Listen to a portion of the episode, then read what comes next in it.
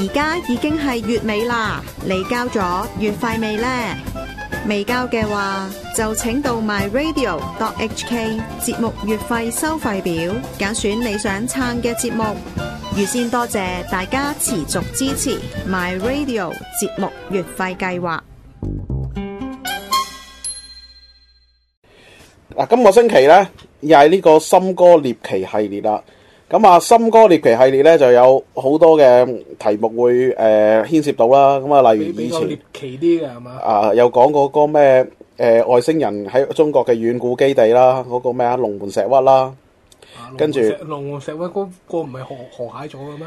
冇點解河蟹啊？因為錄得唔好咯。跟住啊，仲有啊，森哥咧，誒、之前咧就二零一七年咧就講解下二零一七年嘅誒呃經濟預言啦、拆解啦，咁啊靈異系列咧，靈異系列啦，森靈哥。靈異系列好似未做啊，係嘛？森哥講鬼故啊，誒、森哥講叫雞啊，即係有好好多咁啊獵奇系列咁啊。今日呢，都算係獵奇系列係嘛？係啦，因為上次有一集呢，就講呢、個誒、澳門玩玩到人妖嗰單嘢，咁啊出街呢，就逢係有有人妖啊，有呢、個即係類似嗰啲偽娘嘅話係咪題沙呢圈嗰集啊？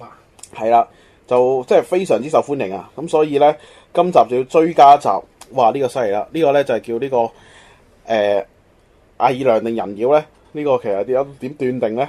其實一陣間再講啦。的故事啊，傳奇嘅故事啊，咁啊，成個故事咧發生喺咧就即係喺兩三年前咧，咁啊。即係識得啦，一個咧就係、呃都係玩下啲模型啊，玩具槍啊咁嘅 一個男孩子啦、咁、個男孩子咧就天生咧，即係逢呢家嘢咧，即係你覺得吓，逢係逢係啲人妖偽娘，其實你覺得所謂天賦黨重要啲，定係後期加工重要啲咧？梗係天賦重要啲啦，係咪？係啦， 有有啲人唔知點解叫做機在骨子裏咁， 你你講緊咩叫基在骨子裏啊？即使唔知點解你一見到佢就講到應該係機嘅，係係咪？嗱，即使我唔係話歧視。係即使呢個係自己大家嘅選擇係嘛？係佢哋兩個大家唔係我哋 F1 個大家啊！係佢哋認為冇問題就冇問題，但係你要明白喎、即使等於泰國人妖一樣係嘛？係就算你去泰國睇嗰啲表演啦，係誒、歌舞團咧，你都會覺得有啲一睇，嗯，真係毫無違和感嘅喎、係但係有啲一睇，就算佢化行妝 set 晒整晒，都係嗯唔唔掂就唔掂噶啦。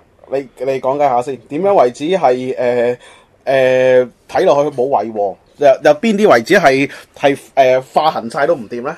即使又係嗰句化行晒，離遠一望眼尾一睄，你都 feel 到佢係仔嚟嘅，係。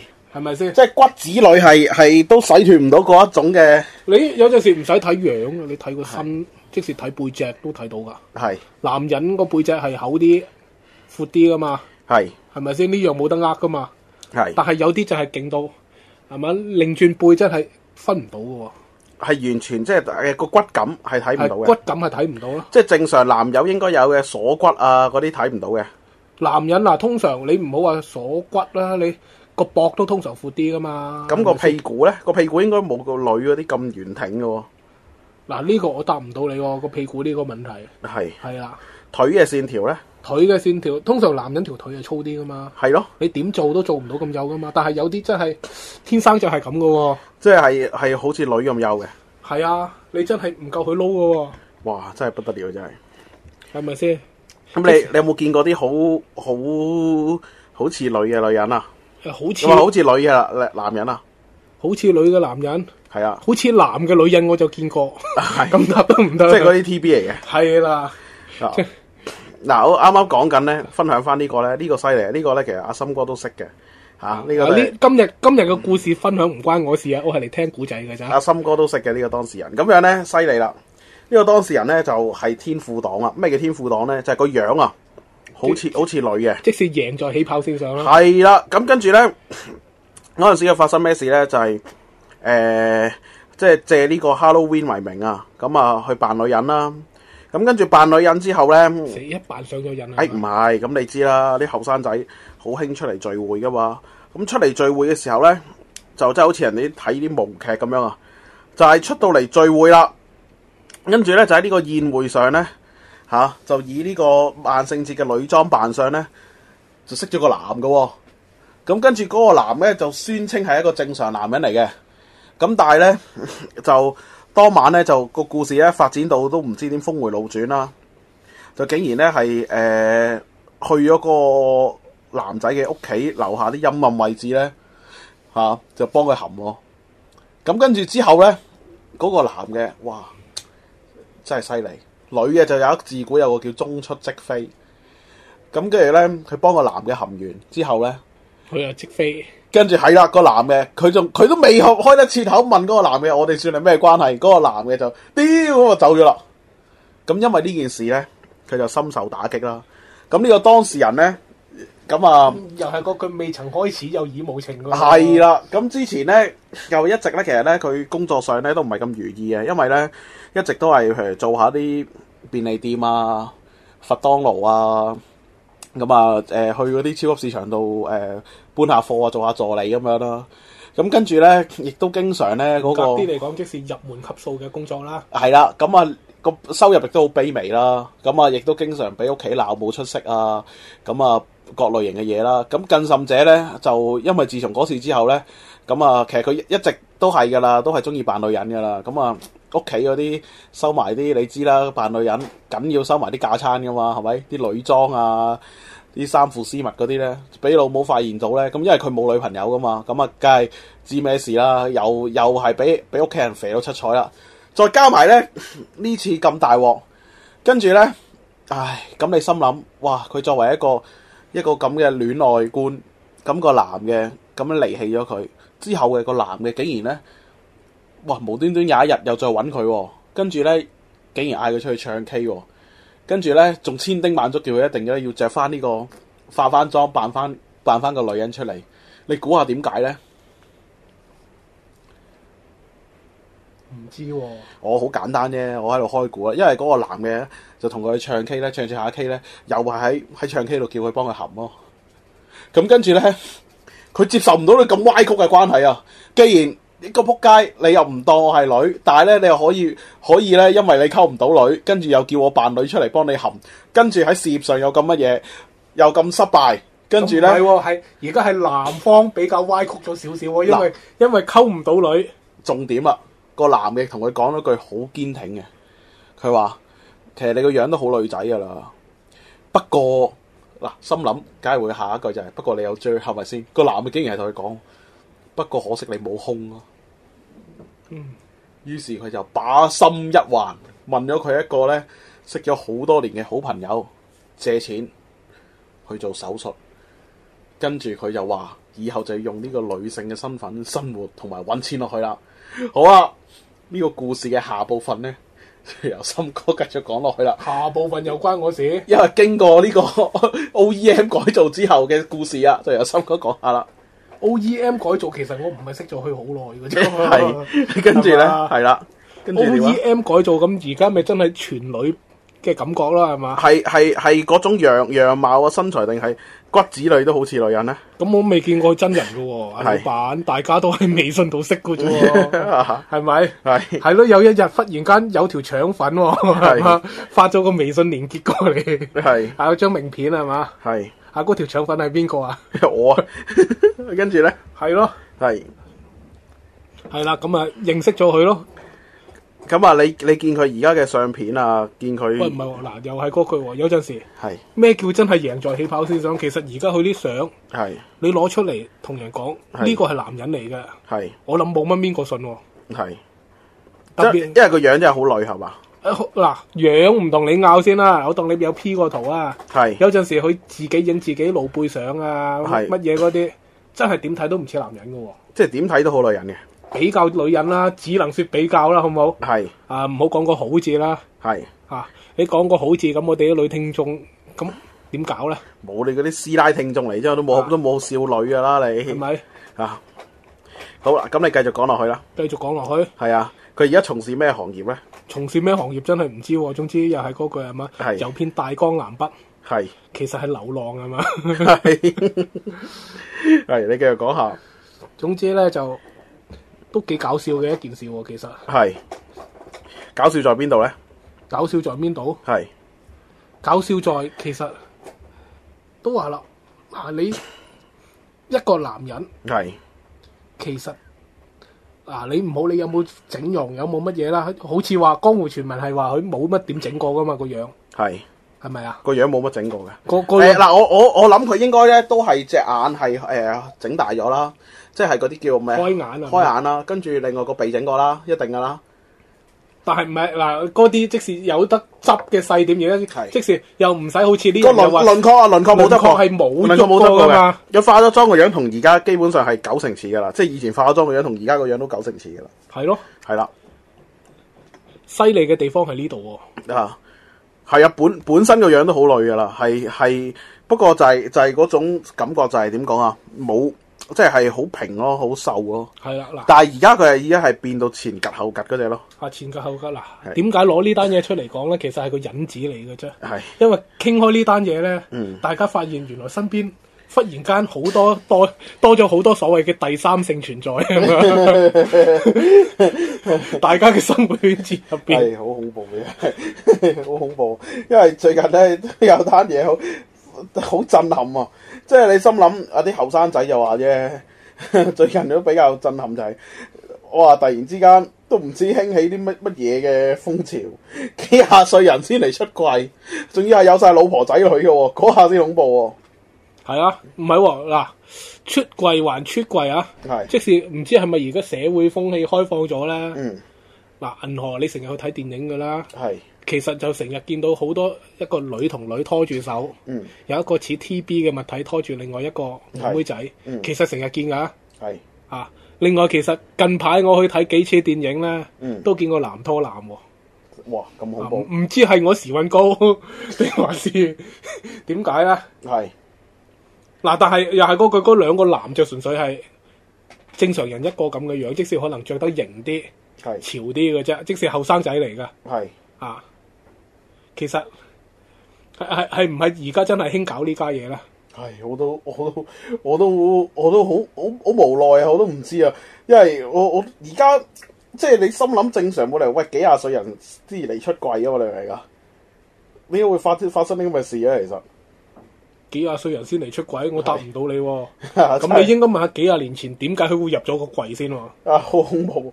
佢 你突然之間喎，突然之間爆發，原來哇屌！嗱因為又係嗰句啊，咁嗰啲係叔父輩嚟㗎啦嘛，之前 喂，講年唔好講啊講年齡啊，係講年齡你幾廿歲仲唔係叔父係 係咪？幾廿歲嘅阿叔忽然間同你講，其實我係基嘅，係你有冇諗過佢係向你表白緊啊？哇陰公嘅，唉，繼續繼續講，繼續講。係係一件好得人驚嘅事啊！唔係好撚得人驚嘅事， 唔係好得人驚，好撚得人驚，交粗口添啊！唉，真係可怕。好，咁啊，喂，咁嗱咁啊，好啦，咁啊入正題啦。係啊， 吹水啊， 吹咗咁多彎啊，兜咗咁多。其實咧嗱，喂，而家講緊真係大家可以面對面見到嘅，係你覺唔覺得好似企喺嗰個凱旋門門口嗰啲所謂嘅人妖人妖姐姐啦？係應該應該嗰班點睇都似男人嗰班咧，係好似多咗好多喎。係多咗好多啊！因為佢佢而家都唔知係隨住啲係誒，係咪變成一個新嘅世圍景點咧？唔係直情係一個新嘅社群嚟㗎啦。我知問題係嗱，你有咁多人喺度，即使有咁多公開先得㗎喎。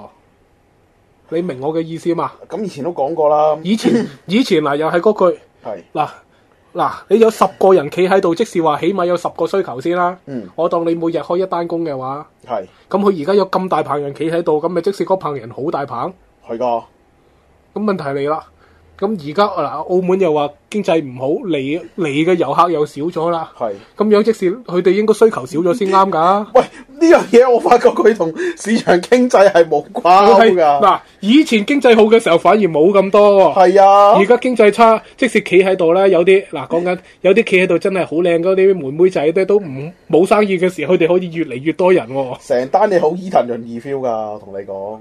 係咯。你你真係估唔到㗎，咁究竟嗰啲係係外來消費啊，定還是本地內需 咧？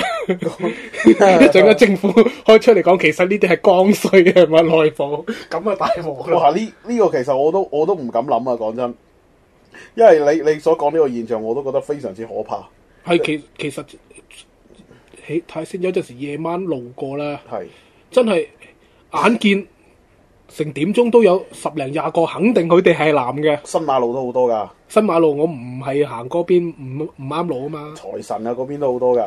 誒、傳說之中好似係噴水池隔離行過少少嗰度係嘛？唉、總之好好好好多好多啲好嘢啊！你你完你完全係諗唔明㗎。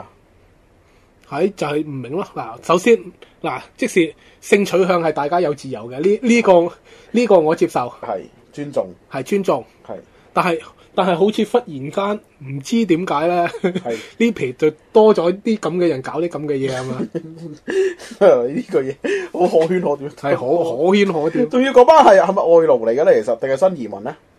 我答唔到你喎，啊，感覺咧感覺係啊，感覺咧，其實誒、我應該用個咩字眼嚟形容佢會比較温和少少咧？嗱你而家講啦，直接講啦，嗱，感覺其實嗱講啦，唔好話外勞啦，其實強國土豪咧，我識好多都都有有呢、個懷疑有呢個嗜好啊。即係誒係特別中意誒，即係呢嗱呢味唔嘢係特別中意，即使嗱唔知佢係真係中意定還是嚟見識下嘅啫。係即使有陣時你都知噶啦，啊，澳門最高級唱 K 喺邊度啊？哦，你誒你係咪講緊嗰啲咩幾多號啊？啊，唔知幾 多號嗰間間嗰間咧？啊咩佢庫啊佢又冇呢啲咁嘅服務提供 嘅，你唔藍使藍。驚藍虎啊紅虎係啊，啊佢冇呢啲嘅，但係有陣時咧，你都嗌外賣㗎嘛？係啊，佢哋就係外賣上去咯，啊，係嘛？玩到冇嘢玩，外賣上去陪唱 K，係咁神奇嘅，啊，好恐怖真係真係覺得真係有啲咁嘅人嘅喎。仲仲要咁啊嗱，之後之後佢哋去咗邊，我更係唔知啦。但係啊係嗰咪嗰嗰堆仲要着到係異常清涼嘅喎，邊邊啲啊？即係我頭先講嗰啲咯。哦，你講嗰啲咧，而家講緊個老細係嗯哦着，個 老細都異常清涼，關我鬼事，喂唔係喎，係咪先？喂個老細其實而家好多都唔係異常清揚，係異常型仔咁嘅樣嘅喎。即係點啊？誒韓風唔 feel 係啊，佢型咯，佢因為咧呢嗱，着比較型咯。佢國內啲老細咧，誒誒揾到錢嗰啲咧，硬係中意扮乜嘢咧？就係扮翻以前咧香港咧八九十年代啲明星啊，最中意扮咩張國榮啊、譚詠麟嗰啲樣㗎。而家你有冇發覺啊？誒、總之係出嚟型仔嘅感覺啦。即係嗰個感覺咧，就係誒啲誒而家啲啲卅幾要要比較高調少少三嘅十做。幾歲嘅又會懷緬翻古惑仔個時代嘅造型，而佢哋咧就懷緬翻再上一代嘅，即係嗰啲《阿飛正傳》啊，總之出嚟㗎只只能講一個型字啦。 但係就係嗰啲就係啊揾但係佢哋係戒唔到一個習慣嘅，係着鞋唔着襪。係係嘅咩？係啊，我識好多都係着鞋唔着襪嘅， 唔係露腳趾咩？唔係露腳趾，着皮鞋、着波鞋、着乜鞋都係唔着襪嘅。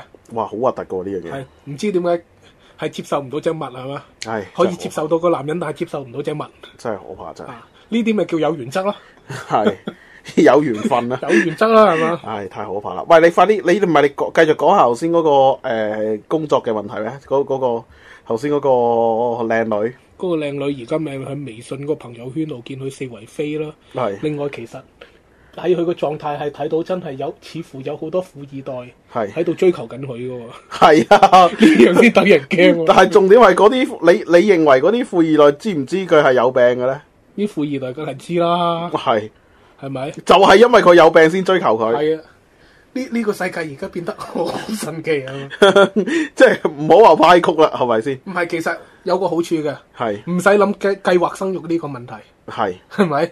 咁啊係哦，因為佢佢理理論上佢無論接受過咩手術，佢都唔會係應該理論上唔會懷孕我噶嘛。我我諗佢唔會忽然間有嘢同你講，老公我有咗 啊，咁又係，誒係咪就係因為咁，所以啲富二代咁中意佢咧？啊，係嘛？會唔會係啦？我唔嗱，出嚟知啊個樣又似女又呃低人啊，跟住又可以 提供啲另類啲嘅體驗，係咪啊？我答唔到你。 真係好恐怖啊！真係，唉！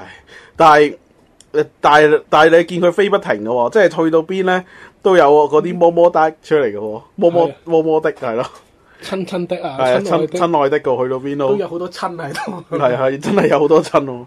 咁啊，你誒你接唔接受到咧？你自己吓，你自己接唔接受嗱又到？係嗰句，你係點唔緊要係啊，我你唔好搞我就 得啦。即係佢即係嗱，你唔好搞你意思係唔係唔係唔好唔好去幹你嘅去幹你嘅屁股啊，不接觸定係叫不談你 判咩叫不接觸啊？不妥協 咩叫不接觸啊？啊，你你不作深入深入的接觸 啊！哇！你歧視人啊，家下啊，歧視人啊，大佬。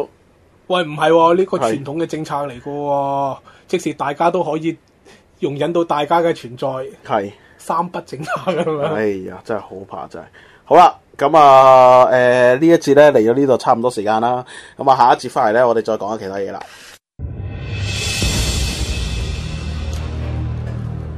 國際局勢瞬息萬變，香港政壇風起雲湧，政壇變動同你深入分析。梁錦祥一周時事。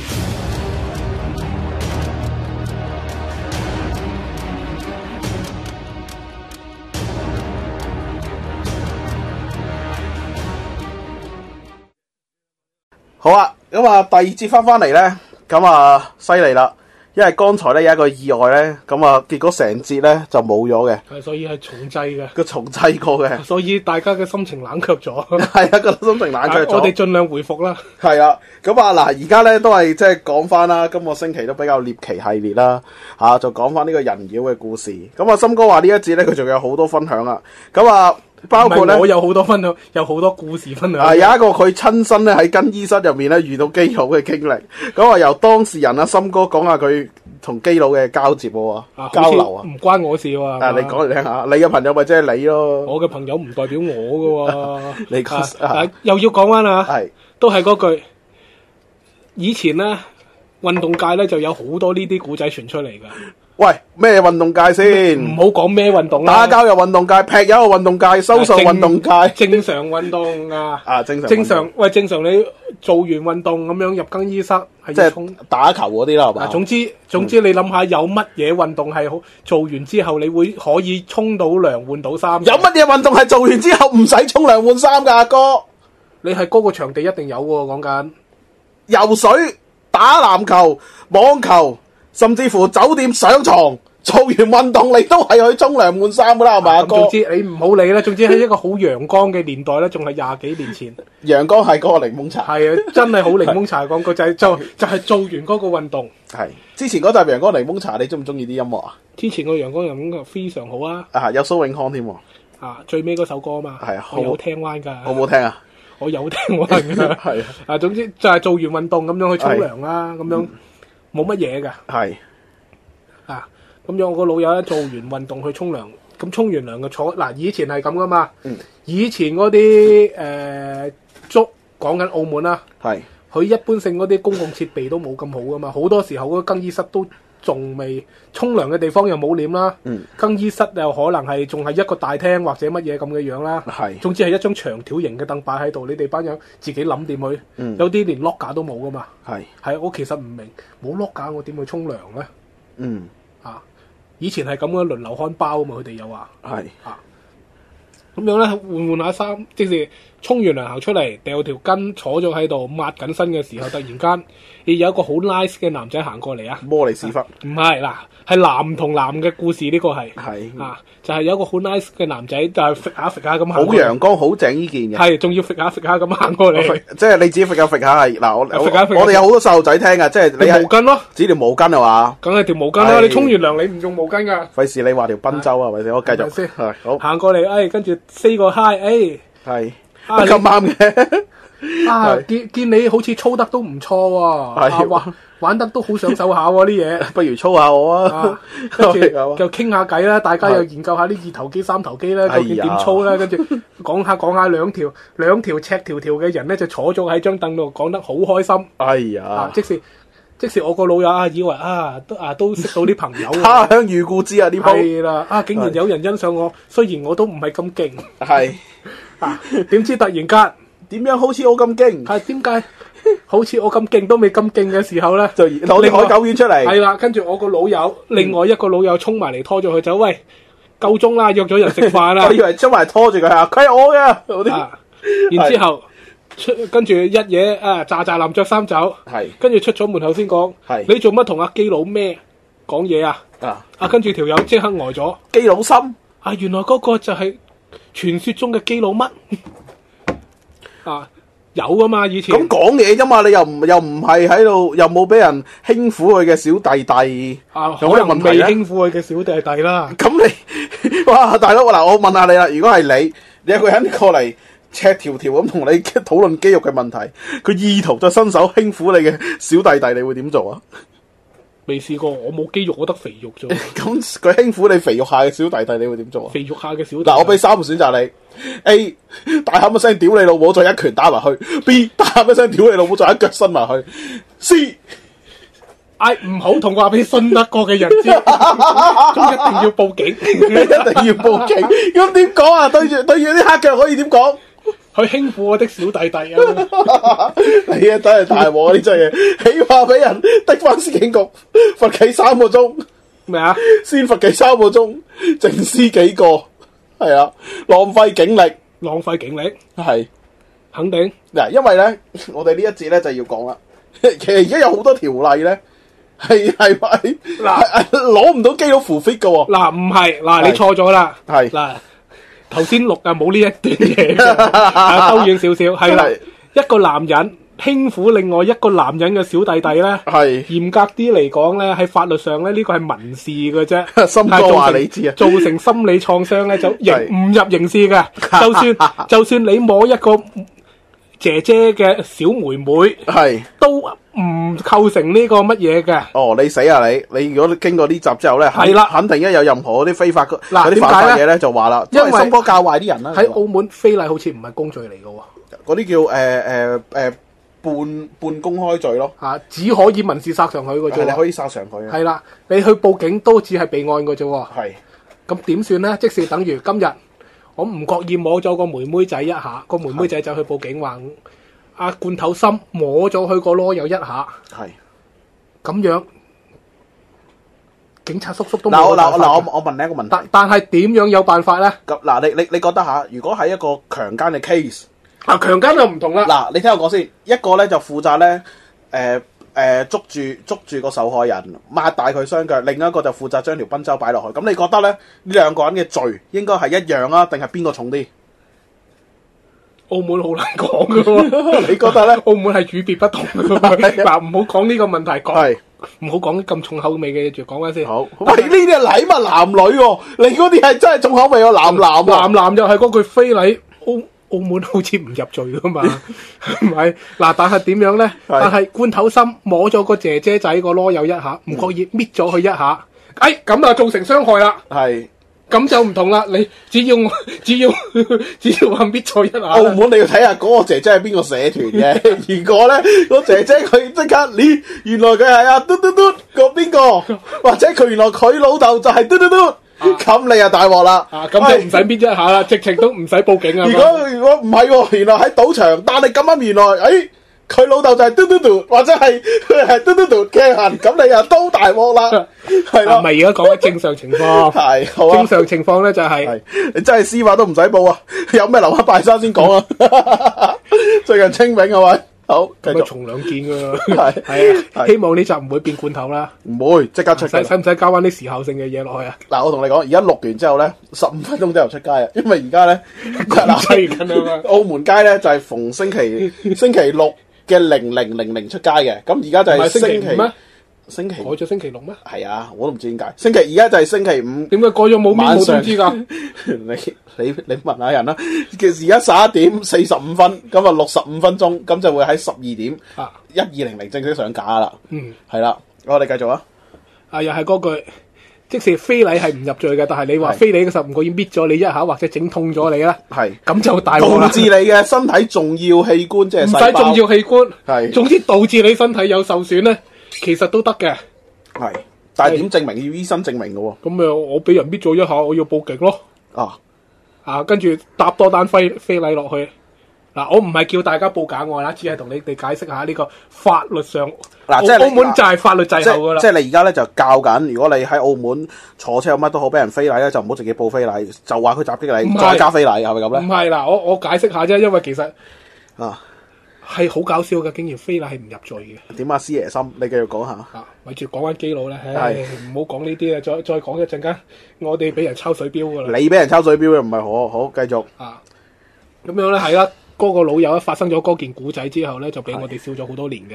係啊，有咩好笑咧？啊你大人嚟噶嗱你喎，要知道，以前僆仔年代咧乜都笑得㗎。啊啊！你同個靚女一齊行街，食咗食咗餐咖啡俾人見到，又可以笑你拍拖係嘛？啊，拍拖都要笑，以前拍拖應該係威嘅喎。喂，屌我有拖拍你冇小喎，學雞嘅時候係咁噶嘛，乜都講得噶嘛，你有拖拍又又笑，冇拖拍又即笑。係正如嗰陣時，啊，唔係嚴格啲嚟講，嗰、個時候叫做嗰、個時候，大家叫做乜嘢？大家嘅心態就係、你有拖拍我又笑你，你冇拖拍我又即笑係你，正正如嗰陣時，你俾人飛我又笑你，我你十飛人我又笑我你十啊！幾歲嗰陣時識個朋友，佢得十四歲，佢條女又係十四歲，佢哋發生咗呢個性行為啊，跟住攞出嚟講，喂，你覺得佢好威嘅喎，因為佢講嘅你根本你就見都未見過，嗰、個年代冇得上網噶嘛，你連你連個妹妹係咩樣之類，弟弟又見得多啦，日日自己屙屎屎都見到啦，妹妹都唔知噶嘛。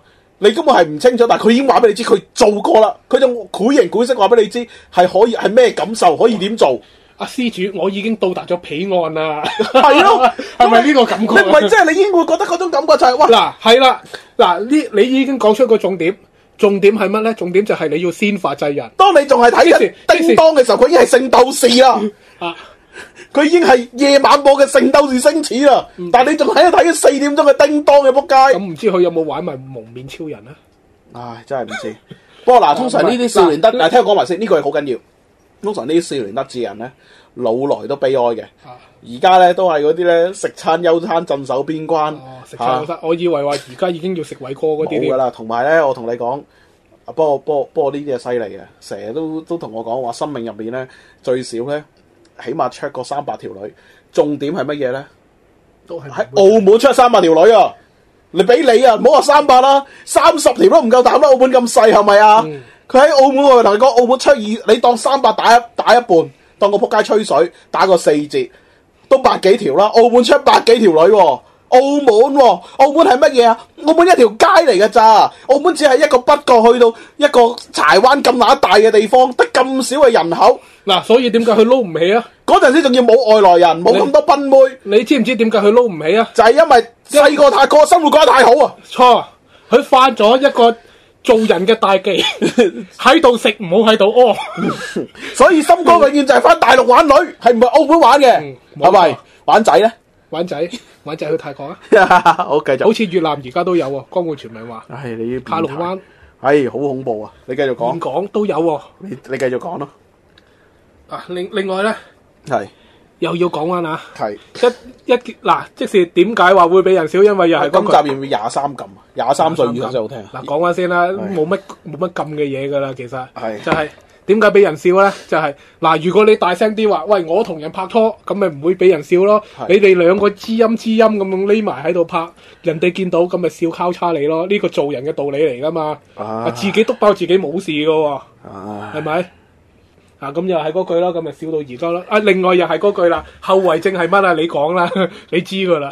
後遺症，啊，後遺症咪以後都去到邊都 誒謹慎小心咯。謹慎小心，沖親涼一定要着泳褲咯。係咯，跟住寧願冒住呢個誒醃住春袋誒抹唔乾春袋嘅危機都唔冒都住濕疹係咪？係啊，濕疹其實濕疹都好痛苦啊，好痛過行路。如果你攞有生濕疹，攞有生濕疹，唔係行鼓路啫罅咩，你你總之一摩擦到就好痛咯。我我最近嗰啲係嚴重濕疹喎。係咪我最近就生緊呢個攞有濕濕疹，所以好痛啊。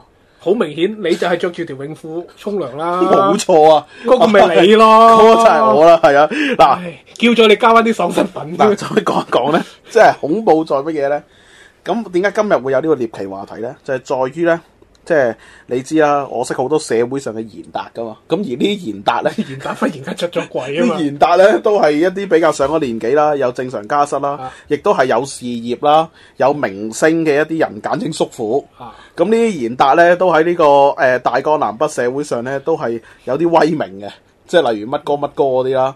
咁誒、呃作為呢一班賢達，咁你平時都係講下，喂，即係你正常啊，講下男人嗰啲，譬如玩下車啊玩。下女啊。跟住譬如有有有一位賢達又話同乜嘢達官貴人食完飯影下相啊，跟住或者喂去去去夜總會，咦咁啱唔知本人定係隔離啲賢達又開支到去十三個又影下咯，係咪啊？喂，咁啊，梗係咁好正常係嘛？咁你突然之間有一日有一位賢達，呢位賢達咧都已經一把年紀，心肝嘅年紀，有正常家室，有埋有埋細路，有咁啊酸有酸味啊！誒邊啲酸先？佢啲徒子徒孫好多嘅喎、咁啊仲要咧係係係有一一堆嘅學生啦，或者叫徒子徒孫啦，教書嘅係啊，哦都算係一位先生啦，社會上嘅人士啦，真係賢達啦，啊唔係唔係嗰啲啊啊，咁跟住咧，突然之間有一日咧，就同一班賢達咧就傾一個話題，就話喂。平時喺度講啦，又話喂咩誒、呃、識咗啲咩大陸妹啊，又話喂邊個又話喺深圳包嗰條女啊，跟住攞張相出嚟影影，係好悶啊！喂，你哋有冇發覺咧，搞女搞得多咧啊，唔中意就咁插鮑魚啦，中意插插屁股。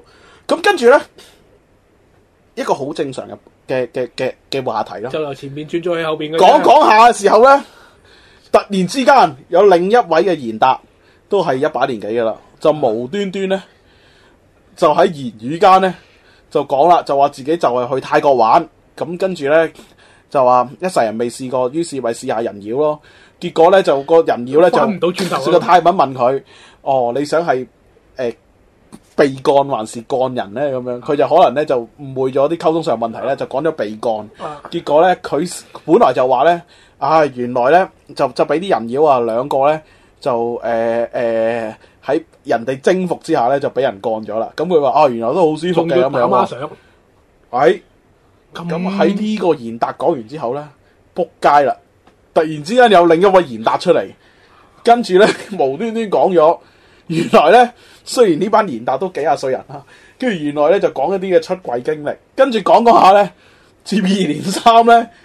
仆街啦！竟然有幾個咧變變變咗香蕉俱樂部咁嘅樣啊係 啦，咁於是咧，哇！呢件事本來都都冇咁大鑊嘅，咁啊結果咧後尾點解會驚動到咧？就係、因為後尾賢達王啊，傾落煙達，傾我煙單咧，就話喂有啲問題喎、你你去睇睇佢哋開頭會，因為你開頭覺得佢吹水啊係嘛，越嚟越唔覺喎，跟住有啲跟住話喂咁有啲問題喎、大佬你咁樣會造成軍心動盪喎、你叫啲弟兄。以後嚇、出嚟教會聚會啊， 去同人哋講道理嘅時候，或者去處理一啲誒、呃、數據上相關問題嚇、處理一啲排解啲糾紛嘅時候，點樣萬眾一心咧咁樣？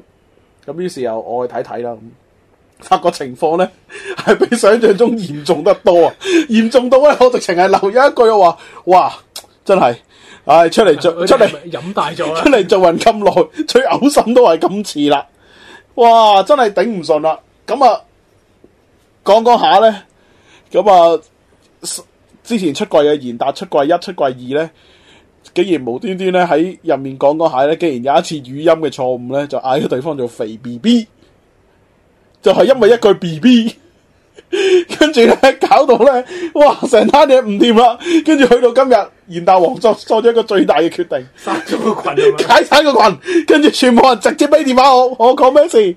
咁點使算唔使啊？寫三百字嘅報告 一樣？我唔知啊，我而家都 好愁水啊！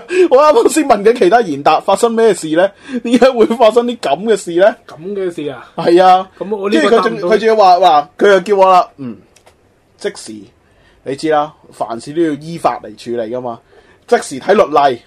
睇下咧呢、個大清律例 賢達三十六世有冇講到 啊？嗰啲點樣處理呢個咁嘅 咁嘅同門嘅問題咧？咁大樣清律例有冇講到明啊？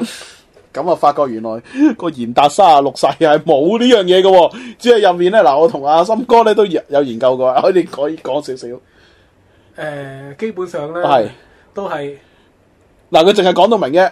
如果你動兄弟，例如開動檔、騙人哋錢 財， 可以騙人錢財，但係唔可以騙自己人錢財。係啊你總之你呢個係廿二條。總之 你動兄動弟咧， 第廿二條咧，賢達三十六世寫到明啊，你動兄動弟咧嚇、 啊就就罪該萬死啊，死在萬刀之下。跟住咧，仲有啊。托寄財物者，例如今日阿森哥咧， 俾咗五十蚊我，聽日聽日我同佢講冇啦，食咗嘢啦咁樣，跟住咧私自動用人哋財產咧，死在萬刀之下。奸淫老掠着紅鞋，死在萬刀之下。哎，咁如果屌同門是分，哎呀，冇事，係冇事啊！哎呀，大鑊啦呢劑嘢，又又用咗周星馳嗰個對白係嘛？係啦大清律例有冇講有事咧？係冇，唉嚇死我啦！嚇到心肝仔都卜卜跳啊！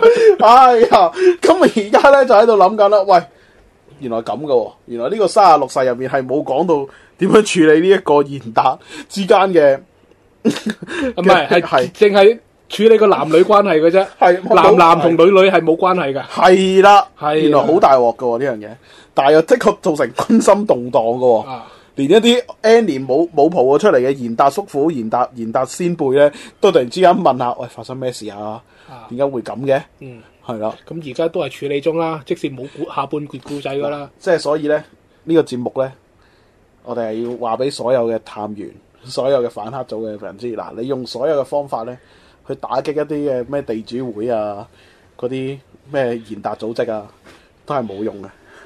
你要破壞佢，根深蒂固地破壞一個徹底有犯罪組織信。念係嘛？嘅信念， 就係只有派遣啲咩入去，唔係卧底，係基佬，唔係嗱，又係嗰句啦。係任何嘅警匪片係好睇嘅地方係咩啊？係就係、一定要加呢個愛情線啊嘛，係，哇屌！ 係咪？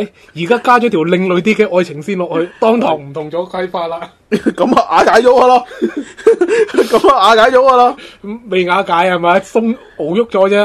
唉，而家都真係處於水深火熱之中嚟噶，啊，唔係喎嗱，好啦，水深火熱嘅嘢又唔好提啦，係又講翻啦，係講有分享多個經歷啦。係早幾年咧，我都經常性去國內廣東省度浸温泉，你都知㗎啦。我知啊，不如下一節翻嚟我買藥，哦好不啊知不覺有一節啦，不知不覺有一節。各位觀眾，你哋好！神秘之夜踏入二零一七年咧，已經係第十週年嘅啦。咁十年嚟咧，我好多謝咁多位誒呃熱心嘅聽眾咧，去支持呢個節目。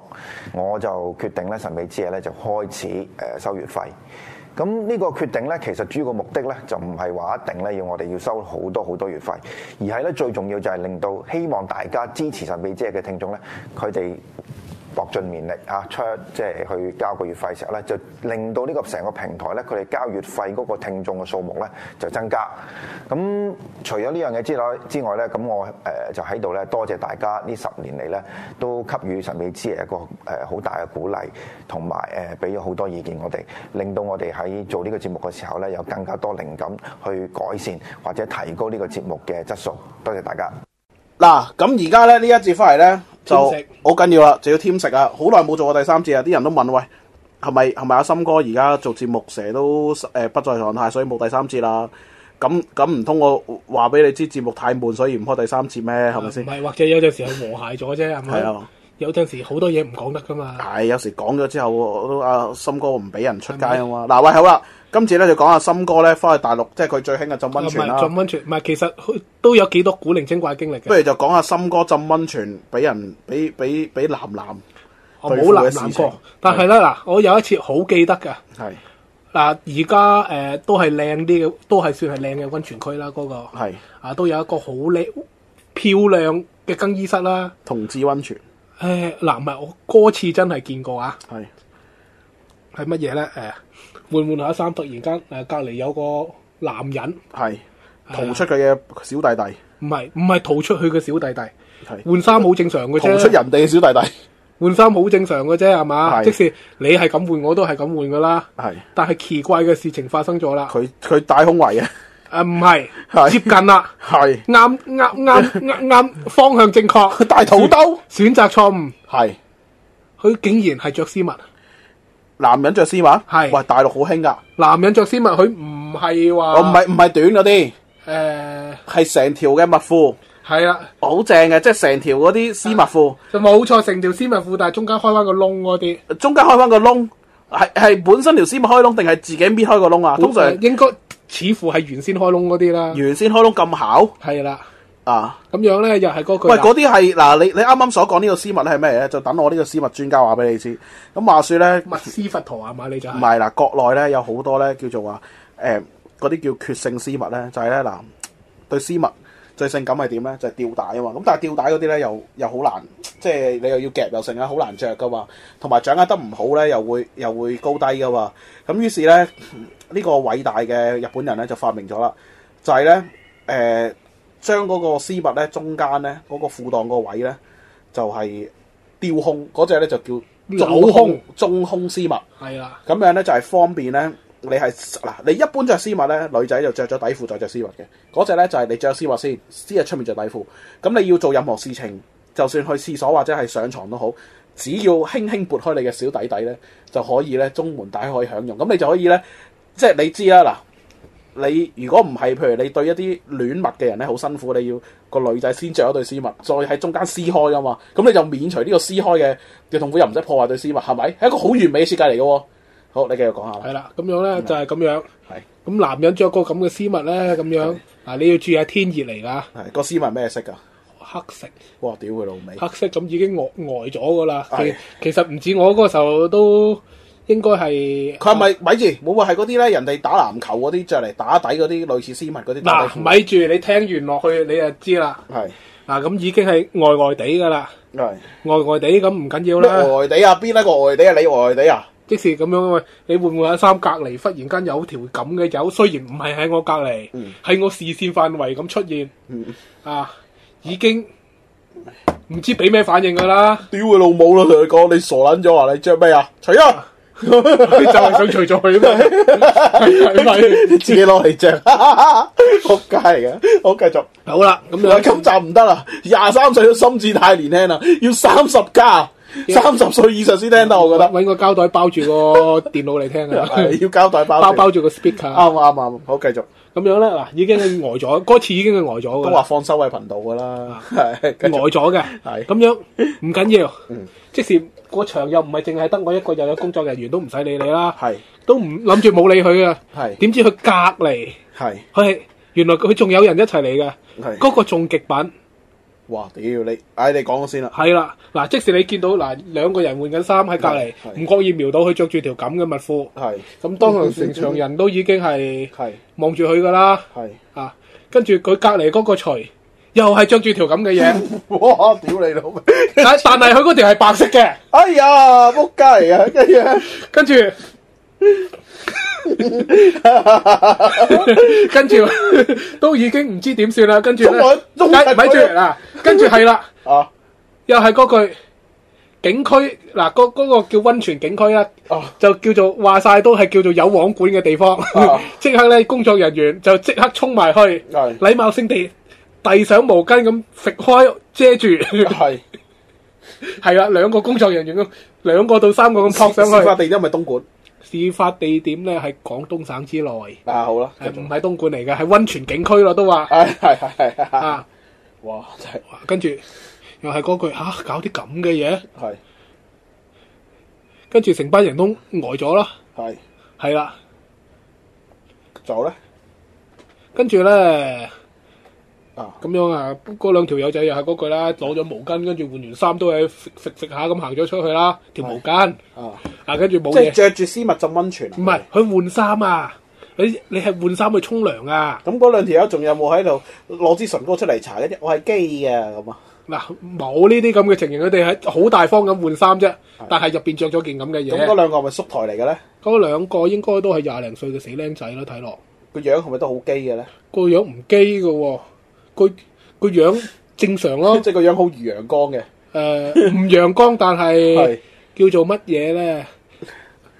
似勞動人民咁嘅樣啦，啊哇 屌，即使黑黑實實嗰啲咁嘅樣啊 啦，哇好嘔心 啊！一個劉青雲咁嘅人，係啊係係啊，兩個手板嘅劉青雲啦，哎呀 屌，哇我眼淚都流啊！而家，係大佬啊，你跟跟住點樣咧？啊，係其實嗱，嗰兩條友仔咁樣，笑到有腹肌啊！啊呢劑嘢 又係嗰句啦，揸住條毛巾食下食下咁行咗去沖涼，其實冇事發生噶啦。係啊，佢又搞唔到我，我又搞唔到，其實冇嘢。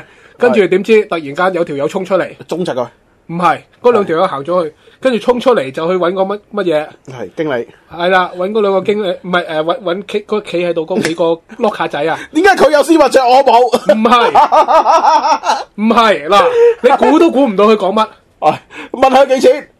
佢話我要換個 lock 我唔要喺佢哋嗰個 lock 上边，係係啊，跟住點解驚佢啲機菌機上去佢？我唔係知係啊，嗰個阿叔嚟嘅，係喺度鬼晒咁嘈，話要換 lock 係啊，跟住最後嗰班友仔 lock 卡仔啦，又係嗰句請咗佢出去換過個 lock 卡咯，係要要出去嗰個 reception 嗰度換噶嘛，我以為個阿叔走話問你點解佢有佢有襪褲着我冇嘅，啊，係咁樣咧，唉，又係嗰句呢個嗯世係界好啦恐怖真係。啊唔係誒呢啲咁嘅情節咧，通常只有漫畫入邊見過嘅啫嘛，係森哥森哥嘅獵奇系列，你都會聽到。 啊，咁你咁你點啊？你有冇助有冇助視旁觀？你走埋去同佢交流下呢個男人着襪褲嘅心得咧？冇佢有啊，而家啲變態絲襪咧，係個絲襪嘅前面咧啊有有有埋個 J J 位噶，有個 J J 位嘅喎。嗱嗰啲變態還變態啊嘛，啊嗱又係嗰但係個係咪？但係你諗下先喎，係咪真係會有人着嗰啲咁嘅絲襪，跟住將條遮擺落去個 J J 位度咧？呢個又係嗰句啦，唔知。嗱、好啦，嘔心喎、另外都唔見市面有得賣係嘛？淘寶啦，係偉大嘅淘寶有啦同埋呢啲嘢都淘寶啦， 屌，啊創意十足咯係啊，嚇！咁嗱呢呢個後話就係、係你閂埋門着，咁冇人理你噶嘛？你着埋出嚟，佢係唔記得咗定還是已經係好大方咧？佢根本就推廣，佢想推廣呢個文定還化，是又係嗰句佢要話俾你哋知，我就係啦，你要揾嘅人啦，係嘛、即係正如，即是等於點樣啊？啊，勇者要去揾賢者嘅時候，你有有乜辦法揾到賢者？就係、你要證明你係勇者啊嘛佢。走埋同你講，佢話所以就要亮出嘅兵器，佢走埋同你講話中秋我笨， 有勇者之劍同勇者之盾啊嘛。係啊，勇者屍腿啊，啊，真係可怕。哇！真係好嘔心，即係我我去到而家我都淨係接受到女人着絲襪嘅，同你 女講人着絲襪唔係啊，咁講翻啲正常啲嘅嘢啊，但係我都認為好嘔心喎。係啊，咁多年係， 你都係着開嘅原來，啊，唔仆你個臭係街出嚟咁多年撈嘢嘅經驗啊， 係啊，即是招呼班老細，哇，好嘔心啊！你你哎呀，好核突啊！你你知我講邊單咩？哎呀，好撚就嘔心啊係嗰單 啦。哎呀，你繼續講啊！嗱嗱有話說都已經係幾年前嘅事啦，有唉個老闆唉，啊叫我去同佢辦啲事，辦完之後就梗係送貨噶啦。哎呀，送貨咁樣可以嚟到澳門，梗係住五星酒店噶啦，就撳鐘仔啦。係咁其實撳鐘仔咧，嗯，就又係嗰個撳鐘仔又有好多故仔聽嘅，真係見過好多嘢嘅。係咁嗰次最經典嘅就係撳鐘仔，跟住老老闆話乜嘢啊？不如你都一齊玩啊啦！唔係嗱，呢、個唔關基佬事噶，但係我係接受唔到嘅啫。嗯，就係撳鐘仔，跟住老闆話等陣，跟住衝出嚟，跟住赤條條咁開咗個門。係啊，跟住啊叫我唔止我，仲有個兄弟嘅，咁樣搬件嘢入去擺低就走噶啦。係咁樣條友又係嗰個咧，老闆就揸住條毛巾食食下咁走嚟，啊你哋擺低走得噶啦。老闆係男定女嚟㗎？跟住男哦，啊啊赤條條咁食食下啦，係啊跟住然之後咧唔緊要，最緊要佢係有擺低貼士俾我哋嘅，係係咪做賭場最緊要係咩啊？小費啊嘛。擺低個套俾 你，擺擺低咗小費就得噶啦，跟住我哋咁樣閃啦， 跟住咧搞笑在咧係，跟住其實係熬醒咗佢嘅，我哋撳鐘，係佢係刨一上房床張床度瞓，係咁樣咧誒，呃佢嗰日咧就應該訂唔到個大床房，係啊唔係訂唔到個雙床房就攞咗個大床，係咁佢就同佢個老友一齊瞓啦，變咗男定女啊？男。哇！屌你老 味，跟住係啦咧，，跟住條友仔瞓上去又揦起張被嘅時候，見到佢老友咧冇着衫過嗰哎啲，呀喂，你好啦，嘔心啊！你你你你係咪當事人？我唔 係當事人你。你知佢攬住你咯，喂，我搬嘢入去，我頂 你個肺！嗱，唔係啊，跟住點樣咧？係啊，跟住冇嘢，其實嗱，我肯定佢哋兩個唔係基佬嚟嘅呢哎呀，屌好難講嘅樣。啫。啊，跟住咧，同同灣咧，嗱， 我想求證一樣嘢啫。跟住同灣班兄弟講話，佢哋兩條友仔唔着衫瞓埋一齊 嗯嘅。跟住佢話係啊，東北佬好多人都係咁嘅喎。哇！啊，呢樣唔知係咪真定假啦？佢哋係咁答我嘅，東北佬係咁噶啦，瞓覺唔着衫噶嘛。啊！啊，男人同男人唔着衫，女人同女人唔着衫。跟住我問咗佢，咁男人同女人可唔可以唔着衫？啊即係兩個女嘅瞓埋一齊唔着衫，我覺得冇問題咯，我完全接受啊到。兩個男，兩個男嘅瞓埋一齊唔着衫，就屌你老味！就算你話唔係基，我接受唔到咯，冇玩啦，大佬。佢唔係人在囧途都有呢個橋段嘅，就係佢真係佢哋慣咗唔着衫 咯，所以條友唔着衫咁射咗入個被竇咁逼咗阿老細出嚟喎， 有呢個橋段㗎喂，好啦，恐怖喎！點解你點解你搞埋啲咁嘅嘢㗎？啊！咁哇！咁咁呢啲好睇又好笑啊嘛， 出唔出到街啊？使唔使 cut 咗個第三我節都咧？唔使今集三十嗯啊加啦，定三十五加？冇三十五歲，心智未熟者身有係嘛？係三字未熟嘅千萬不可收聽啊！喂，唔係喎，其實唔着三瞓應該問題唔係好大嘅啫喎，喂，都好嘔心咧。係你接受到咪得咯？接受完全接受唔到啊啊！真係接受嗱，真係講真，你話兩個女人咧，唔就真係冇問係題。你話兩個兄弟由細一齊大，真係親兄弟嗰啲可能 OK 嘅，但係你同喂都唔得啦，係嘛哥啊，喂真係接受唔嗱到啊。呢個後話少少，即使可能我哋呢個文化中服唔同人哋咧，嗱或者人哋真係興唔着衫瞓嘅咧，嗱講真啊，嗱我我十歲嘅時候，跟住我嗰陣時我親戚個個細路得又係九歲十歲，嗰陣時雖然嗱真係未我未識性啦，真係完全你話咩？即係完全嗰個時代，你十歲真係嗰個年代，真係冇接觸過任何性嘅嘢㗎，完全係冇啊！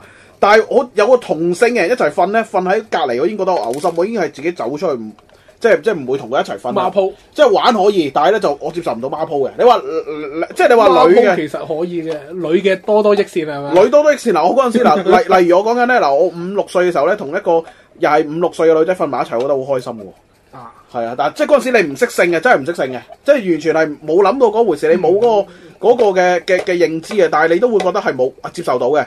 但係你同一個男嘅咧一玩就冇問題啦，但係你話玩完咧嗱，你話一齊屙尿同一格咧，互相逃出個小弟弟一齊屙尿都仲可以，但係問題你話夜即係一齊瞓晏覺咁咩都瞓埋同一張床咧，你會有種好但係排呢斥個嘅感覺係喎中國嘅傳統美德嚟嘅喎，好似屌啊劉關張都成成日一齊瞓嘅係喎，所，啊唉呢啲係陰鳩共嘅，係咪？係咁啊係，啊，真係好啦恐怖真係，會唔會係唔同地方唔同風俗咧？我我唔知嗱，啊。總之我班兄弟就話係啊，啲東北人係咁瞓噶啦，佢哋有個坑唔着衫咁供晒入去瞓噶嘛，嚇、啊，即係可可可能佢哋興呢家嘢啦，但係我我就接受唔到咯，我自己我由頭到尾都接受唔到咯。咁樣咧，啊，又係嗰句啊，叫叫做都幾搞笑嘅一件事啦，咁多年係講翻出嚟，係。誒兩個女嘅一齊瞓，你你有冇見過咧？兩個女一齊瞓，係啊，嗱我我我我啲好嘢又輪唔到我見啊嗱嘛。我嗰陣時咧，即係話説咧做賭場嗰陣時咧，有一次又咁嘅。咁啊嗰陣時有兩個外籍嘅女仔員工嚟嘅，咁跟住咧誒。咁啊，因為有啲問題咧，咁佢哋要 O T 啦，咁 O T 咧，咁就因為唔夠人手啊，咁叫佢哋 O T 咧，咁就公司又呃體恤啦，咁就恩恤佢哋咧，就喂俾間俾間房啦，咁就誒啊唔係喎，嗱我以前撈過酒店噶嘛，我都係係有陣時 O 完 T 之後咧，誒公司有房剩咧係會俾間房你哋班搶瞓瞓噶喎。係啦，以前咧就咁樣嘅，啊講翻我我以前嘅經歷先啦。通常攞咗間房咧就唔係愛嚟瞓噶啦，係 啊係攞嚟做咩啊？可以賣嘅梗係愛嚟賣啦， 我都一樣啊，攞嚟攞嚟搞基要跟住佢真係可以賣先攞嚟賣啦，唔可以攞嚟賣先諗下點算啦，係係冇咪錯最好啊大家一齊賣咗佢啊，大家分翻餐咖啡仔啦。係啊，繼續係咪講係啊，但係當然咧，買呢啲又要夾埋前台噶嘛。係冇錯好話唔好聽，一人一份真係夠餐咖啡㗎咋。係繼好續啦，你繼續啦。我講到邊啊？講到話就係攞到間房恩恤，我講緊恩恤嘅問題啊。係啦，，跟住講到邊咧？誒，講到兩個女仔俾人恩係啊恤，緊。係啦，跟住咧，咁啊，誒，咁啊，諗住攞兩兩床啦，咁但係你知啦，酒店啲雙床房好受歡迎噶嘛，咁啊冇喎，咁跟住話唔緊要啦，橫掂兩個女仔，咁啊攞張大床誒瞓啦，咁啊跟住瞓瞓一陣，跟住就誒、起身誒咩啦咁樣，咁你正常咧以往嘅慣例咧，即係叫做恰一恰嘅啫，即係好似我哋嗰啲。間房攞咗去賣，咁啊喺個按摩椅啊、賭場啲 sofa 度，唔係喺度間房攤攞咗去咯賣，間房俾人攞咗去賣咁啫。跟住呢戴翻個頭盔咁先。咁咁，你預計嗰兩個都係咁噶啦。咁加上以往咧，即係都係啦。就算係誒乜嘢嘅，咁佢哋都都係着住制服咁啊瞓噶嘛。咁見到嗰次咧， 因為嗰兩個女仔咧就誒同、我講嘅，佢同我講嘅，佢話一陣間嗱去到五點鐘啦。咁如果你誒、呃因為我驚唔知醒，咁你嗌一嗌我啦嘛，跟住叫俾埋俾埋張房卡我。咁啊，跟住去到咁啊，打電話打冇人聽喎，咁啊，跟住咩啦？敲門冇人聽啦，咁樣跟住咧，你驚噶嘛，大佬，我哋嗰啲即係即係你知警戒心好高噶嘛，咁啊，跟住咧，唔係警戒心好高，你係鞭策班員工啫係啊。咁即啊使冇人開工係嘛，即刻入火房即刻火滾啊啦。即刻入房，咁啊，發覺咧，第一，原來我兩條友咧就唔知邊個咧就攞咗啲香薰，就喺房度點咗啲香薰，啊！成間房都好香嘅，真係好香嘅，好正。跟住咧就聽到好好刺耳嘅鼻鼾聲啦，即係嗰兩個仆街啦。啊！咁啊走埋去啦，啊走埋去，啊正啊真係，真係正。兩條女係冇着衫嘅，跟住咧係完全係冇着衫，啲制服啊嗰啲全部平埋一邊，喺度裸睡有冇冚被咧？係有冚被嘅，咁你又點知佢攞佢咧？因為佢啲制服劈晒喺側跟啊嘛。咁你被入面理論上咁嗱，佢酒店有浴袍噶嘛？屌咁你咁啊係喎，我冇諗呢樣嘢。不過點解我嗱，你會真係唔熟家暴啦！點解我會知咧？點解我會知咧？因為我叫醒佢哋之後咧，嗰兩個女仔即係嗱講明先啊，嗰兩個女仔唔係香港、澳門嘅女仔嚟嘅，唔台灣係港澳人士，台灣可能比較開放。佢哋係好肆無忌憚咁樣起身，跟住咧係冇冇著衫嘅，跟住跟住咧，即係你正常女仔都會知道啊！你做咩喺度啊？冇啊，完全冇啊，冇呢啲反應啊！跟住就係、就係、咧，就係喺度啊！唔好意思，唔好意思，我我哋我我哋我哋電話教咗靜音，跟住咧喺嗰一下咧，你會你會有咩感覺咧？仲有一個男人，答唔到你喎，其實好想屌鳩佢兩個啊！答唔到你其實我其實喎。我 係好啊想屌鳩佢兩個，因為其中有一個咧個樣真係唔差嘅，係啊。跟住咧，咁唔得啦，啊而家三三十禁都唔掂啦！你咁講，跟教住呢壞細路啦。跟住咧，但係礙於你知，我哋呢作為一個專業嘅經理啊，點會做啲咁嘅事咧？我哋一個正人君子嚟噶嘛，啊咁我梗係同佢講唔好意思啊，因為頭先打你電話又唔通，跟住我驚你有事，所以咧係你叫我入嚟嘅嗱，我而家都出翻去啦，將房卡擺低，我喺出面等你哋換翻衫出嚟。咁經過呢件事之後，你又會點諗咧？我即刻會諗，其實嗰兩條女係咪基嘅？答唔到你喎，於是有後續啦，有一又次有後組。其中一條女舐嘢俾客投訴有問題，咁基本上咧佢有冇得再繼續做落去咧？個薪水大員就坐喺我身上嘅，啊，咁於是咧佢就同我求情啦，跟住咧就同我撇開心窗説話啦。咁我就藉住呢個公事嘅機會咧，就問佢啦：啊，嗰次我見你同阿邊個冇着衫，互相攬埋一齊，你同佢係咪基嘅咧？啊，跟住佢就同我講，原來佢哋係好姊妹嚟嘅。係蕾絲，吓，係不過咧，佢同我又又講，撕唔晒嗰啊只。跟住咧，佢好姊妹，但係佢哋咧，诶、都係有呢個身體上嘅接觸嘅。咁啊，當然啦，女仔啊，梗係冇冇呢個進出噶啦，只係大家摸下啫。跟住咧，佢再、個女仔就再同我講，唉，其實咧我都好，其實我都好悶，我一個人喺度做嘢。诶、我老公又同我離咗婚噶啦，跟住咧暗示我係可以用我嘅身體嚟诶、誒再加錢嚟同你換取一個求情機會嘅。嗯，你係我，你會點做？作為一個虔誠基督徒，我係一個基督徒 嚟，我都叫你炒鳩咗佢，屌你好明。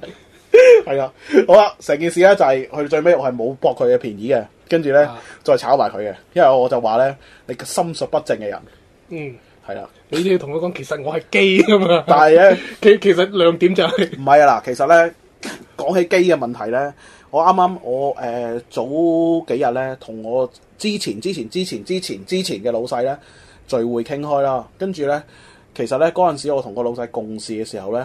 呃因為我同佢識咗好耐嘅，跟住咧佢次次咧同啲客去去去傾嘢啊，嗰啲咧我陪佢去揀埋女啊，之後咧送埋佢哋上房咧，我話走噶啦。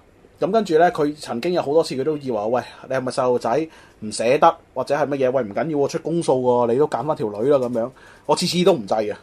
跟住個老細同我講咧，佢話其實我有一段好長嘅時間咧，我真係以為你係以為你係基嘅。跟住咧，亦都咧，大家男人咧屙尿嘅時候咧，又乘機望下你睇下你係咪攣嘅。佢話咧係去到後尾咧，自從誒、呃、後尾有一次咧，即係我同個老細都都幾熟嘅，有上佢屋企食飯又剩咧。我有一次就帶埋即係帶埋我女朋友去啦，講緊好耐以前啦。跟住我話你帶埋條女咧，我先知你確定你唔係。跟住佢將呢件事攞翻出嚟同我講，嗯。然之後咧，冇咁啊都好嘅。咁即係原來喺即係因為你唔唔陪啲客去叫雞，唔陪啲客揀女，咁跟住冇下文嘅人哋都會覺得你係基咯。即係正如一樣嘢啫嘛。嗱，誒哎嗱，你你發生嘅古仔咧，係又係嗰句啦。誒，你講完先，我有少我少我後續。講完啦，你講啊。嗱，後續就係咁嘅。嗱，你呢個就叫正人君子啦。嗯咁樣我都有個老友都係好正人君子嘅。其實正咩人君子，我後尾反覆問我自己噶啦。嗰條女第一嗰條女過三十歲，第二咧佢一同我講咧唔係嗱話佢有個女，我就已經毛管動，已經好啦反感啦。唔如係果佢係單身又冇個女嘅，嗱跟住佢就唔講呢啲暗示呢樣嘢，我梗係上佢唔啦。係講呢啲，啊係講緊嗱，仲有佢唔係正嗰個啊唔嘛，係唔係正唔正嗱？而家同你講緊，係 講緊去去出去應酬嘅問題。哦，係你講翻應酬嘅問題啊！係你你唔好諗翻轉頭啦，係哦過咗去嘅嘢算啦。好嗱，應酬嘅問題咧，曾幾何時咧，我都有好多 friend 要咁樣飲出嚟飲飲食食交際應酬噶嘛。係佢又係擔屎都唔偷食嗰啲啦。係啊，擔屎都唔偷食，即使唔係我啦啊。咁點樣咧？又係嗰句，即使又係同你個古仔差唔多啦。啊，又係嗰句，出埋公數你都唔呃係咯啊，有食唔食最大惡極喎。 ，entertainment 喎，出係咪係咯， 係啊，呢啲係 entertainment allowance 嚟㗎。係啦， 出埋亞撈雲士喎，出埋 allowance 俾你係嘛？係啊。係正所謂中咗招嘅話，公司包醫。最搞笑，我我同你講我我嗰啲細個真係唔識啊！嗱，真係嗱俾嗱嗱俾人拘嗱留十五日，公司求下招你出糧。俾三十秒我講一樣嘢，個老細同我講翻嘅，話咧講明公司簽 entertainment，跟住叫你過嚟食嘢，跟住喂大佬啊，你衰衰地，你喺個客面前你嗌啲正常啲嘅嘢啊，跟住咧嗌我落嚟食嘢，嗰個人問我啊，你想食咩？ 你咪嗌佢乜嘢 啊？咩啊？叉燒煎蛋飯，跟住咧。接近啦，我都出 股餐跟住係叉蛋飯，跟住咧俾佢話：哇，好失禮啊！話喂，你嗌啲正常啲，你嗌個龍蝦伊麵又好，你嗌個水餃啊咩都好，哇，好怪大佬！你喺個客面前嗌個叉燒雙蛋飯，跟住又唔揀女酒，喂，大佬嗱，係講翻先啦，講緊揀女嘅問題就係咁好啦。條友去去親次次齋睇唔食，係唔緊要。好啦，跟住誒、呃、時間一天一天地過去，係咁樣已經成為咗個習慣嘅時候咧。係即使大家可能都過過過咗差唔多大半年時間啦，嗯我諗幾個月到半年啦。係有一日奇怪嘅事情發生啦，嗯即使又係即使已經呃嗱，我個 friend 已經變咗嗰度嘅熟客噶啦，即使可能已經係定期聚會咁滯噶啦，同同班人你知啦，搞聯誼啲嘢係係咪先？要擲晒日子噶嘛，嗯啊，即使可能大家約啊八月初五啊八月初六咁樣啊，逢初五初六就嚟啦，係啊咁即使已經係做到啦，連嗰啲爹哋媽咪都會留埋啲房留埋啲嘢俾你噶啦。係啊，咁樣奇怪嘅事情發生咧，就係、有一日，嗯嚟到玩玩得好地地嘅時候，忽然間阿媽咪走入嚟，阿、陳生係啊，我哋呢度咧嚟咗幾個仔仔，你使唔使睇下？係，跟住咧跟住成班人又係呆咗，啊因因為班友仔以為佢你係咪攣噶？ 女唔啱，我哋仔都有啊。好啦，跟住當然冇要到啦，但係後尾傾開偈啦，原來發覺咧。係啊，珠海講緊珠海啊，珠海係好多卡拉 OK 其實都有仔仔嘅喎，係啊但係要預訂。係啊啊！我珠海喎係啊，珠海有仔仔，係，即使你同經理講，其實我想要仔仔就得㗎啦。你講真定㗎？我講真㗎，啊，我我我我未聽過，哇我我而家話你知啦，咁乸嘔心但又袋咗錢落你袋啦，係。點算？真係嘔心！珠海邊間先？基本上大間啲，你同個佢都係叫外賣叫翻嚟唔係㗎要啫嘛。唔要要落坦洲嗰啲先？講緊珠海啊，啊，都係叫外賣叫翻嚟即㗎咋。係咩咩吉吉大啊、灣仔啊、咁咩遠靈溪嗰啲，關口嗰啲都有啦，係唔嘛？係啊，嗰啲都有。基本上大間啲，你肯你肯提前叫都得㗎喎。富城吓？ 富城好似澳門㗎係 嘛？唔係珠海啊，珠海富城啊，咩 嚟㗎？唔識喎。喂，我唔係當事人，你問我做乜 啫？好好好好好好，跟住咧，跟住唔係嗰次嗰次比較爆笑嘅地方係係阿媽咪忽然間走埋嚟問有幾個仔仔你啱唔啱使嗯，啊？咁呢個媽咪真係靠害嘅喎嚇，你咁又唔係嘅嗱，呢啲咪叫細心咯。佢留意到你俾乜你都唔啱食嘅，係係咪？妹妹仔又唔啱，姐姐仔又唔啱，高又唔啱，矮又唔啱，係乜都唔啱嘅時候就要試下新嘢㗎啦。咁啊，不如醒條仔俾你嚟啊，試下仔啱唔啱咧，或者中咧，啊！咁跟住咧，跟住啊屌後尾跟住梗係唔使啦，係，係咪？跟跟跟住好爆笑啦，都係嗰句唉，真係可悲真係啊。跟住，但係又學識咗一樣嘢啊，原來仔係可以叫外賣嘅，係。提早叫就得噶啦。真係可怕。唔係嗰啲係齋齋草啊，定係定係上房山尾啊？誒、誒你中意上網七尾都得啦，係咪嘛？好怕？係咪係咪呢啲小鮮肉嚟㗎？我唔知即係全喎，部都韓國仔咁嘅茄樣係嘛？我唔知喎，唉，真係好恐怖！有冇大叔出嚟做㗎？做鴨？你真係睇得啱 嗰個乜嘢多啦，係嘛？既然有金雞，點解冇金鴨咧？係咪？嗯招牌金鴨係嘛？龍天燒臘，而家都龍天都冇咗燒臘咯，燒臘部解散咗咯，好似仲有係嘛？冇咗啦，唔做啦。但係好似個賣飯盒嗰度仲喺度係嘛？飯盒舊檔嗰度有咯。舊檔口喺度啊，係啊，好食嘅真係，真係。不過算啦，唉，我而家唔食嘅肉啦，係咯。啊，喂，咁啊，誒、今年時間差唔多啦，呢三節咧就誒包膠袋聽啦，三十咁啦嚇，咁啊三十歲以上先好聽啦，咁啊誒、希望又唔好話咩，咁另外即係我哋節目都冇乜養分嘅，你聽咗都冇咩得着噶啦，咁啊。如果有啲咩事啊，誒、都係奉勸一句啦嚇、你插人又好，人插你又好，咁呢啲 緣分嘅嘢嚟嘅啫嚇，唔好睇到咁咁實啦嚇。阿、森哥有啲咩同啲聽眾講啊？基本上冇噶啦。係咪啊？啊，咁啊，另外喺 YouTube 叫我哋啊，冇心冇心哥收皮啦，各位聽眾，咁希望你滿意啦嚇、即係過我冇心哥嘅時候，我都好對唔住啊。咁啊，今集啊，森哥做咗三節啦，做足三節又冇又乜分享咗佢個人細個嘅。啊其實係四節嘅有一集南。南南玩賓州經 驗，我有一節係因為嗰、個、呃、即係技術嘅問題，所以記咗佢啦嗰集就記咗佢啦係啦，唔緊要啦，我哋第日都會再講翻噶嘛嚇，好吧？嗯，咁啊好啦，咁啊同聽眾講拜拜啦。好，拜拜。